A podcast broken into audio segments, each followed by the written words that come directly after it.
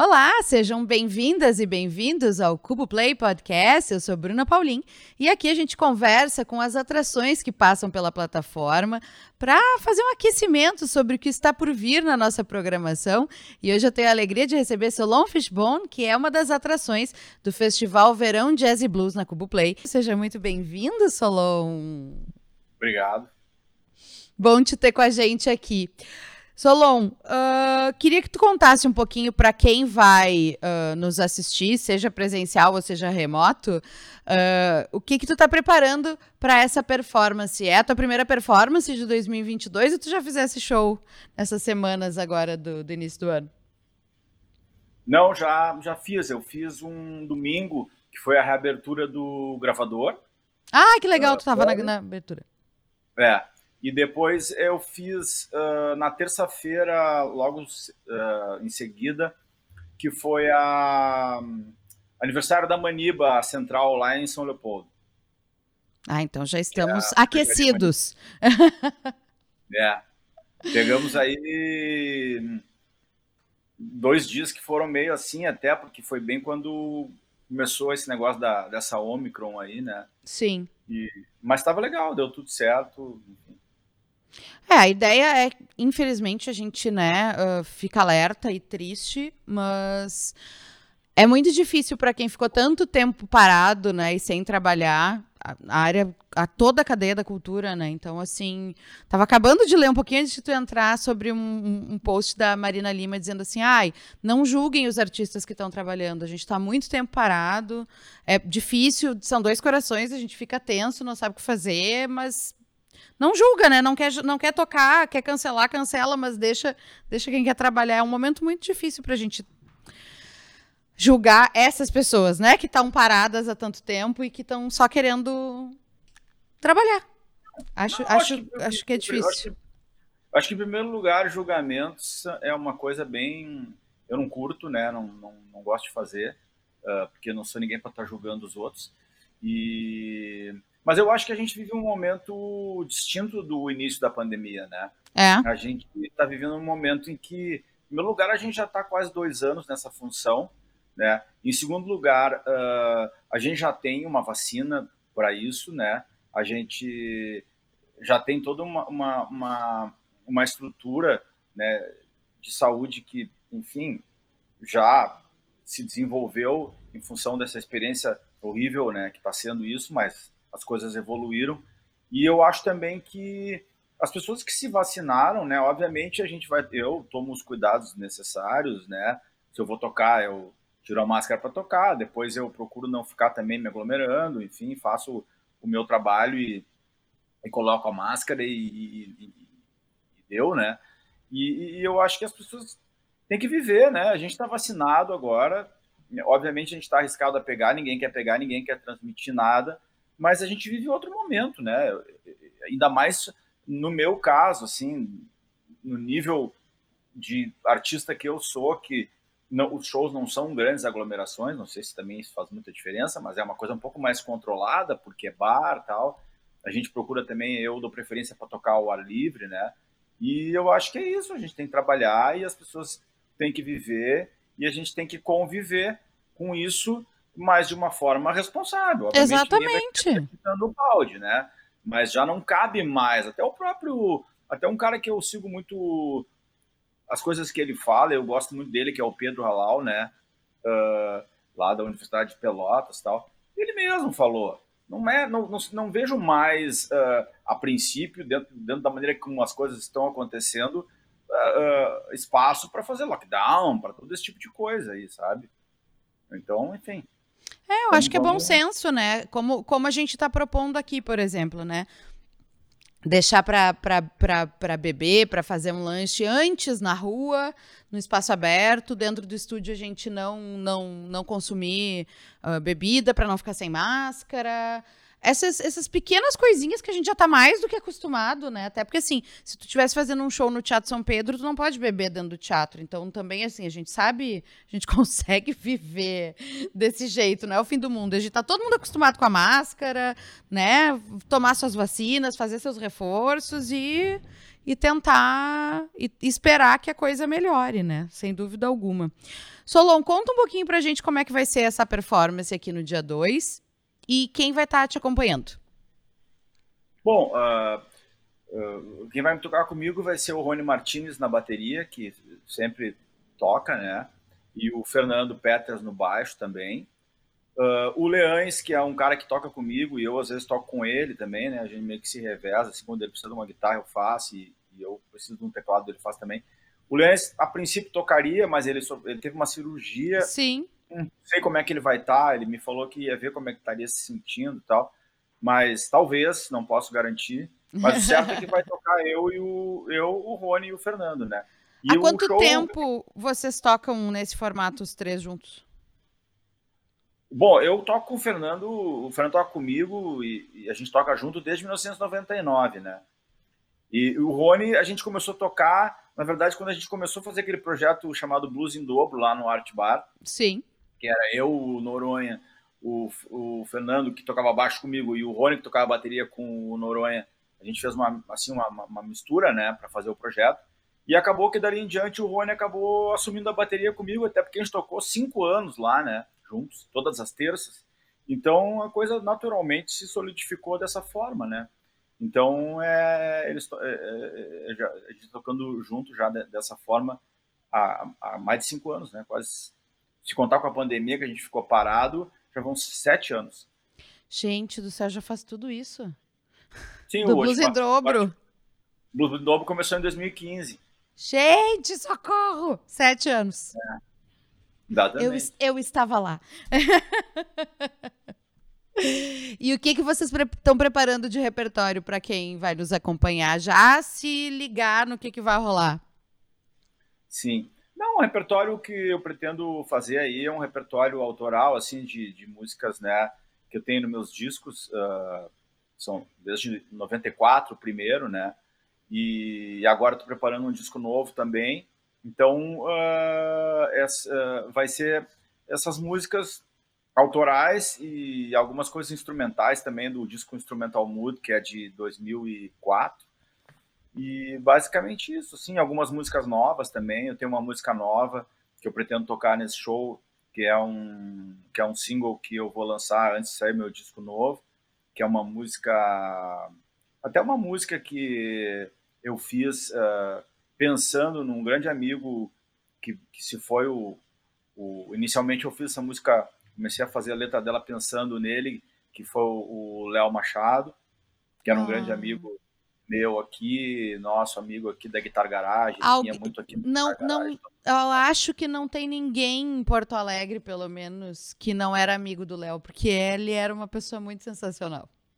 É, ele era muito especial. E ele vinha muito aqui na loja à tarde, tocar guitarra e tomar café e durante todo esse tempo, né, inclusive.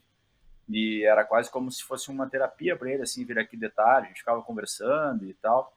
E depois, quando eu fiz a festa de 15 anos da Guitar Garage, que foi em 2017, eu sorteei uma guitarra e quem ganhou foi ele, a guitarra. E então a gente desenvolveu uma ligação muito legal, assim, e, daí eu comecei a fazer essa música, a música começou a pintar assim, e eu acabei fazendo essa música, comecei a fazer pensando nele, mas depois também perdi outros amigos, perdi o, um grande amigo meu, o Richard Chalk, lá, da, lá, de, lá do Dallas, lá que tinha uma gravadora de blues chamada Top Cat Records, e aí eu acabei completando a letra, eu misturei algumas coisas assim, falando, né, de... E acabou virando uma coisa mais assim, né, para vários amigos tal, que se foram. Então essa música é uma música que eu pretendo tocar. Talvez até seja, acho que vai ser provavelmente a primeira vez que eu vou tocar ela ao vivo. Ai, que demais. Adoro essas, essas seleções inéditas. Como é que é teu processo de composição, Solon? Tu é uma pessoa, assim, metódica na hora de compor? Ou tu é muito assim, hum, acho que tá vindo alguma coisa, peraí que eu vou, vou fugir aqui, vou me concentrar? Ou tem uma coisa de, não, quero trabalhar um disco, então agora eu vou tirar um tempo, um horário, um momento para para me debruçar sobre isso, assim. Então, é a pessoa que consegue te provocar esse ponto ou a, a mãe inspiração, a musa tem que baixar? Não, às vezes, às vezes a gente tem que trabalhar mais assim de dentro para fora, né? Uh, mas mesmo quando é muito difícil tu fazer, tu compor uma música que vem assim, bum, Já me aconteceu isso, de escrever uma letra andando de ônibus e quando sair dentro do ônibus a letra tá pronta, né? Mas não é muito assim, né? Geralmente vem uma ideia e depois tu vai trabalhando ela, né? A ideia é o trabalho árduo, né? De, de achar, de repente, trocar uma palavra, achar uma palavra que seja mais legal. Mas uh, eu acho que funciona da, mais ou menos das duas formas, né? Algumas músicas são mais inspirações que acabam vindo, assim, e aí tu registra, hoje em dia é bem fácil registrar no telefone, né? Tira um tempinho ali, registra pelo menos uh, a ideia inicial da coisa e depois tu, para não perder, e depois tu vai trabalhando, né? Como essa música do, que eu fiz em homenagem ao Léo foi mais ou menos assim, a música começou a aparecer e, e, na verdade quando começou a aparecer foi mais a parte de melodia mesmo, eu não estava pensando muito nisso, mas depois quando eu comecei a encaixar uma letra, né? Porque eu tipo, eu já vi uh, alguns vídeos tal de compositores até mesmo do, dos caras do YouTube, tudo, eles compondo e aí o cara começa a fazer falar qualquer coisa, sabe? Vai falando umas palavras assim e vai enrolando aquele negócio e aquilo vai se transformando numa letra, daqui a pouco tem uma letra. E, e, e essa música aconteceu mais ou menos isso, assim, a coisa foi foi se formando e acabou pintando essa essa letra aí com esse com esse motivo, né, com essa inspiração. E esse disco novo, a ideia é primeiro semestre de 2022? Tu ainda está gravando? Tu vai começar a gravar? Conta pra Não, gente do que, que se trata. Esse disco tá pronto? Faz um tempo. Ele foi gravado faz um tempão. Eu, eu, gravei esse disco em São Paulo, lá em São Carlos, no estúdio de um amigo meu lá do Neto, Rockefeller. E aí é, depois ficou meio inacabado, assim, tinha que botar voz, e aí eu trouxe para cá e, e, comecei a botar voz bem devagar, não sei o quê. Mas agora tá tá tudo na mão dele, assim, ele vai mixar e vai masterizar, né? Então, assim que ele tem isso aí, ele tá trabalhando, assim que ele tem isso aí em mãos, assim, daí ele, a gente vai a gente vai lançar isso aí. Eu não sei nem se talvez não, a gente não faça alguma coisa, dependendo da grana, talvez até um vinil, não sei, aí depende. Isso muito me interessa, vamos estar querendo. que é caro, né? É caro, é, é, é um brinquedo caro para quem faz e para quem, e quem brinca com ele. Mas é, olha aqui, entra em contato com a Toca do Disco. Talvez tu conheça aquele senhor Rogério que trabalha lá. Conheço, conheço, sim, conheço muito. Quem sabe, quem sabe tu não acha o financiamento na toca. É, o Rogério pensou, o Rogério pensou o Ney, porque que ele não, não pode pensar o eu, eu sei, eu sei. Não, tudo isso será conversado, né? Vamos ah. escutar primeiro, vamos escutar primeiro e, ver se vai ficar digno de fazer um vinil. Se ficar digno de fazer um vinil, a gente, daí a gente vai atrás. Senão a gente só bota na internet. Vem cá, tu é uma pessoa que ainda tem uh, mídias físicas, tu curte discos e CDs ou tu é garoto streaming? Não, eu tenho um monte de CD, né? CD realmente eu tenho.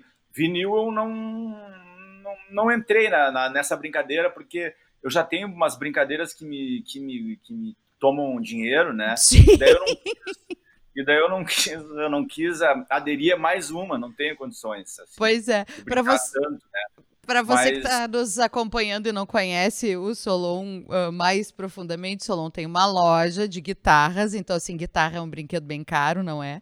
E ele é cervejeiro. Tu anda cervejeiro ainda tu parou de fazer cerveja, Solon?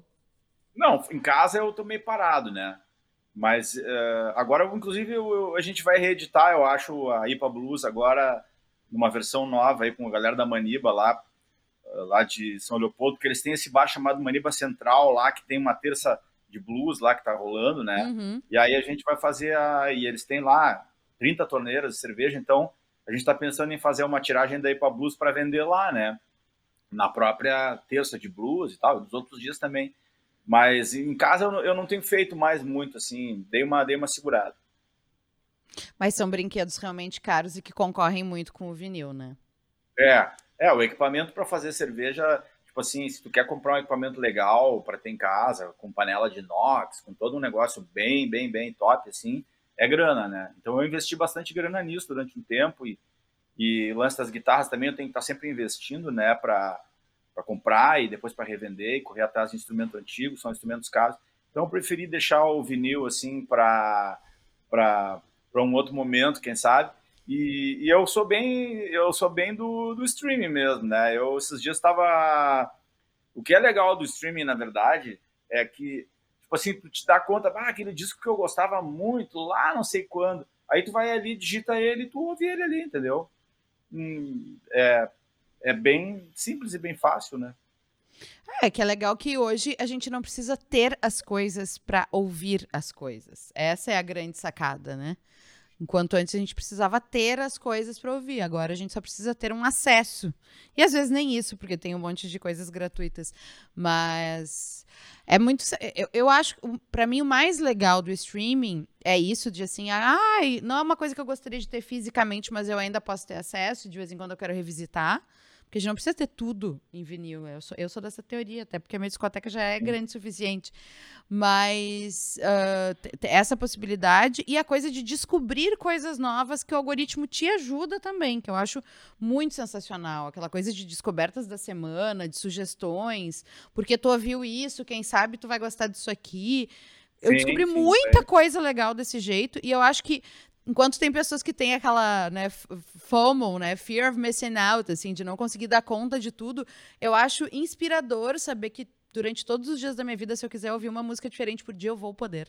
E, e o Sim. streaming te ajuda muito nisso, porque não tem fim. Sim, eu, eu, eu, eu, descobri, tipo, cara, tem um artista que eu gosto muito, que ele não é muito, é, quer dizer, ele é conhecido nos Estados Unidos, mas aqui no Brasil ele não é muito conhecido. É, o nome dele é Amos Lee, não sei se tu conhece. Não. Vou é, até anotar. É, o nome dele é A-M-O-S, uhum. Amos Lee. Lee, né? Lee. Esse cara é sensacional, cara. É um baita de um songwriter, assim, de. Uh, nossa, ele, ele é demais. Eu, eu, adoro o som desse cara. E eu, eu descobri esse cara, assim, né, nessa, nessas de streaming, assim, sabe? Daqui a pouco, tipo, apareceu ali e eu, eu fui, fui curtir. Nossa, baixei todos os discos do cara. É, é demais. Baixei não, né? Fica lá só pra ouvir e tal. Mas... Salvou. É, mas esse cara é. Assim, eu recomendo muito, sabe? Vou escutar. É demais ele, cara. Ele é música americana, assim, meio folk, tem alguma coisa de go meio gospel, tem um pouco de blues, tem. Ah, é, é, é muito, é muito completo. Ah, que demais. Vou ouvir. E esses dias, por exemplo, também hum. eu tava afim de curtir o Clube da Esquina, né? Daí eu fui ali, tipo, Sim. Como vi ele, né? Então, é essa que é a barbada, né? Claro, é, é, é, pelo, pelo gosto, pelo clima do momento. A coisa de fazer playlist eu curto horrores, acho ótimo, acho divertido. Eu, eu, sou, eu sou bem fã, apesar de ser muito apaixonada pela materialidade do vinil, eu sou bem fã do streaming, eu não sou uma pessoa anti-streaming. Pelo contrário, até porque carregar vinil é uma trabalheira louca, gente. Não dá ficar andando com os discos pra lá e pra cá. É, e também, e também outra coisa que eu nunca, nunca fui muito pro vinil também, porque assim, ah, tá, tudo bem, o som do vinil é massa, mas tu tem que ter um equipamento bom. bom. Não adianta tu comprar um, sabe, um vinilzinho ali, um pratinho, pegar um vinilzinho fino daqueles, cara, daí tu não vai ouvir um, um, um som legal de vinil, sabe? Porque também tem que ter um equipamento legal, né? Sim, não dá pra pegar aquela maletinha toca-disco e achar que vai sair coisa boa dali. É, daí eu já sou mais, sei lá. É, eu, mas aí o aparelho de som também tem que ser bom para o digital, né? Assim, claro que é mais fácil a gente ouvir mais igual de qualquer forma. Solon, vai. Uh, bom, que tu começou já faz mais tempo to a tocar, mas daqui dois anos tu completa 30 anos do primeiro disco. É. 94. É, diz ele. Nem fale. Mas eu queria que tu olhasse, na verdade, com uma perspectiva não dessa de, ai, o tempo passou, mas uh, como é que tu enxerga esse disco de estreia e o que tu tá produzindo hoje? Tu, tu, ainda, tu ainda te reconhece nessa obra? É uma coisa que tu curte revisitar? Enfim, assim, sobre, sobre trajetória mesmo, né? Não, óbvio, né? Eu me reconheço, sim, claro. Mas me reconheço também do, do, do piá que eu era naquela época, né? Com pouquíssima. muita boa vontade, muita energia e pouco conteúdo, né? Mas. Mas com certeza, né? Tanto é que tem coisas que eu gravei ali que, que eu toco até hoje. De outra forma, obviamente, né? Mas, mas eu toco, mas assim, em termos de, de, de, de, de vamos dizer assim, de de estilo, como, como, como, como um artista, assim, eu não tinha nenhum, né, cara? Entendeu? É, era muito pouco, assim, era uma coisa muito superficial, né? E hoje em dia, claro, não, não tem como não ser. Eu já tenho um. Eu acho que eu já consigo ter uma, uma, uma maneira muito mais própria de me expressar, de, de, enfim, de tudo, né? Mas faz parte, né? A gente tem que aceitar a vida como ela é, né? Uh, é isso, né? É, é mas é que tem, é tem gente tem gente que olha para trás e se renega completamente. Diz, Ai, meu Deus, como eu fiz isso, sabe? E não, não enxergo isso, acho que não tem nem porquê. Uh, ter essa reação, né? Tem gente que tem uma coisa saudosista e fica pegado demais, também não é teu caso. Mas é, é legal, eu gosto de ouvir, assim, quando, quando se olha para trás, o que, o que, que se enxerga, o que, que se sente, sabe? Me, é, me interessa. Que... Não, acho que era, acho que era uma, uma, uma página com, com pouca coisa escrita, né? assim, não tinha muito não tinha muito escrito ali, então uh, não, não tinha como ser diferente, né? Até porque o gênero musical que eu toco, uh, ele, é, ele é complexo no sentido de que ele não é uma coisa, uh, vamos dizer assim, nativa minha, né? De coisas, de vivências que eu tive, vamos dizer assim, é, como, como pessoa, no caso, é muito, era muito mais uma coisa uh, assim externa, né, de, de, de, de, se buscar de repente uma estética, alguma coisa assim, do que uma coisa que já vem contigo, né, dentro de ti, assim. Né? Então é mais complicado de tu adquirir uma certa, vamos dizer assim, uh, complexidade, né, e, e, e, e autenticidade fazendo esse tipo de leva mais tempo, né? Eu acho. E tu Mas acha que precisa vai... e tu acha que precisa sofrer um pouquinho para fazer um bom blues? Eu, eu acho que eu acho que eu acho eu vou te eu vou te ser eu acho que não é nem questão de blues ou não. Eu vou, eu vou te falar uma coisa que eu vi num documentário do J.J. Cale, que é um cara que eu gosto muito. Uh, ele fala que uh, a vida faz a música, não é a música que faz a vida. Uhum. Então tem que, tu tem que.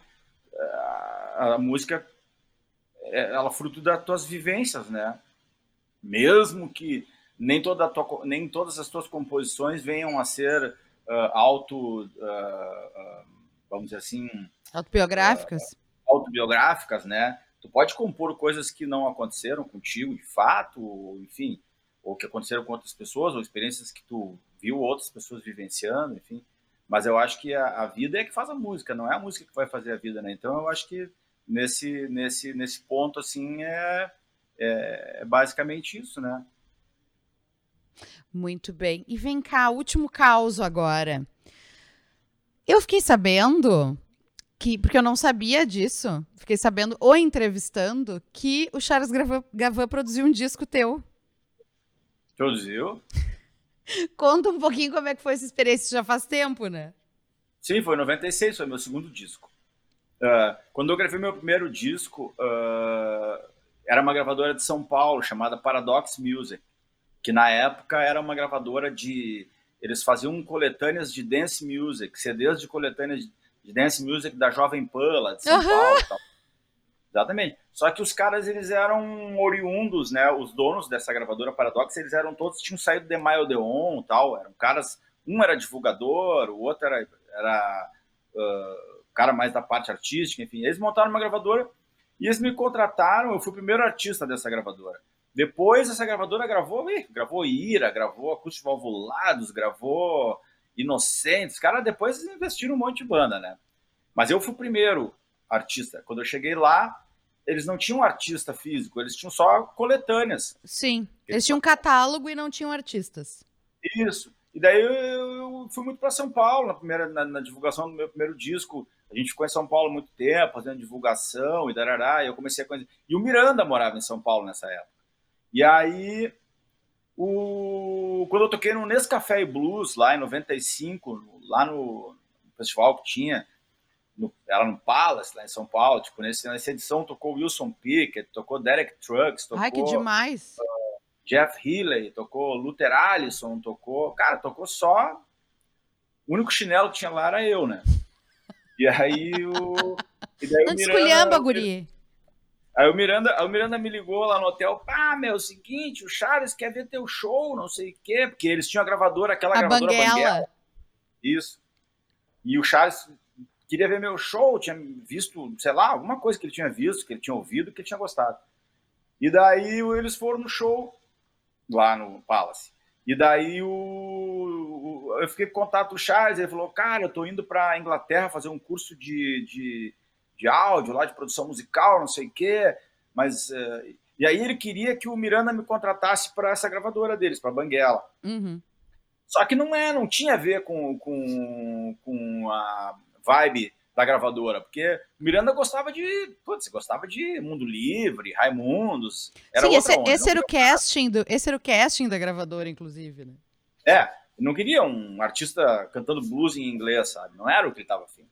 E tudo bem, mal, né? Só que daí eu, aí eu fiquei com isso tal, e daí eu, aí quando eu fui gravar o segundo disco, eu falei pro cara que era o, que era o diretor artista da gravadora, falei, pô, eu conheci o Charles aqui, a gente podia convidar ele para produzir meu segundo disco, o que, que vocês acham? Não, eles, pá, fala com ele. Aí eu falei com ele e ele topou. Daí ele acertou todo o esquema com os caras da gravadora e aí ele produziu o disco. Ele vinha para cá. Ele vinha e... para cá, exatamente. Isso. Eles estavam bem na, eles estavam bem, eles tinham gravado aquele disco domingo e eles estavam fazendo a turnê do domingo. Então, tipo, ele vinha para cá na semana, a gente fazia. Na primeira semana a gente gravou lá a boa parte das bases, até foi uma celeuma que teve, porque eu queria gravar o disco todo ao vivo, todo mundo tocando junto, e eu só queria botar a voz depois. E ele bateu o pé e falou: não, não, a gente tem que gravar só a bateria e o baixo. Eu falei, cara, mas não dá para fazer assim com blues, não sei o que. E no final das contas, cara, foi assim, até foi um pouco de discórdia e tal. E, mas foi do jeito. Aí eu pensei, pô, eu chamei o cara para produzir, né, cara? Eu tenho que aceitar o que ele quer, né, velho? Senão eu teria feito eu a produção, né? E aí ele realmente quis assim. E assim foi, só que daí teve uma semana que ele não pôde vir, nós gravamos duas músicas ao vivo. Beijo, Charles.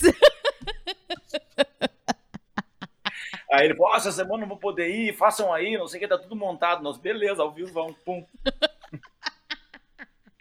Eu concordo contigo, que eu acho esquisito realmente gravar um disco de blues sem, sem ter a, a coisa viva. Eu acho que aí perde um pouquinho o sentido, inclusive. É, principalmente porque o blues ele tem muito do lance do solo, do solista. Do improviso, né? então, é. É. Então, quando o cara tá improvisando, teoricamente, quem está acompanhando, está acompanhando um improviso, né? Mas aí tu vai gravar, daí como é que eu bater? Tipo, tá, agora é hora do solo, aí o baterista fica lá, vem cá, eu não sei se tu vai crescer, se tu vai decrescer, se tu vai querer mais intensidade, se tu vai querer menos intensidade. Fica estranho, realmente, não fica legal. Ai, gente, que figura. Pois eu estava entrevistando ele para outro programa e aí ele disse: Ah, eu já passei várias temporadas em Porto Alegre. E começou a falar assim: eu, Gente, como é que eu não sabia disso? Nossa, naquela época, tipo, a gente gravava lá, no, era na gravadora City, lá na, uhum. lá na do Chartier, lá. E aí a gente gravava e depois na noite a gente saía, né, velho? Saía pra noite, aí era. Era que, como é que eram os bares que tinham? Era Elo Perdido ali na, na Garibaldi. Na frente tinha um bar da, da Bia Werther ali também, que era na frente do Elo ali. Um, tinha um bar também que era na Silva Jardim ali, o Estação. Nossa, é, cara, é, foi, foi legal. Foi uma época que a gente se divertiu também. Não teve só celeuma, teve diversão também. Não, não, é. Solon, que bom bater esse papo contigo. Sempre ótimo esse encontro. Muito obrigada por estar aqui com a gente, tanto aqui no Cubo Play Podcast quanto né, no Festival Verão Jazz e Blues. A gente espera que vocês se divirtam bastante, porque a gente com certeza vai se divertir muito acompanhando e assistindo vocês. E para você que está nos assistindo e nos ouvindo, não deixe de garantir ou seu passaporte para acompanhar todas as quatro atrações, ou o ingresso para o Solon, tanto ingressos presenciais quanto ingressos online. Só se ligue que, obviamente, os ingressos presenciais são limitados. Solon, querido, até daqui a pouquinho e que seja um ótimo show. Tá bom, obrigado pela entrevista divertida aí e a gente se fala no dia 2, então, né? Sim, a gente se vê aqui dia 2. Até a próxima.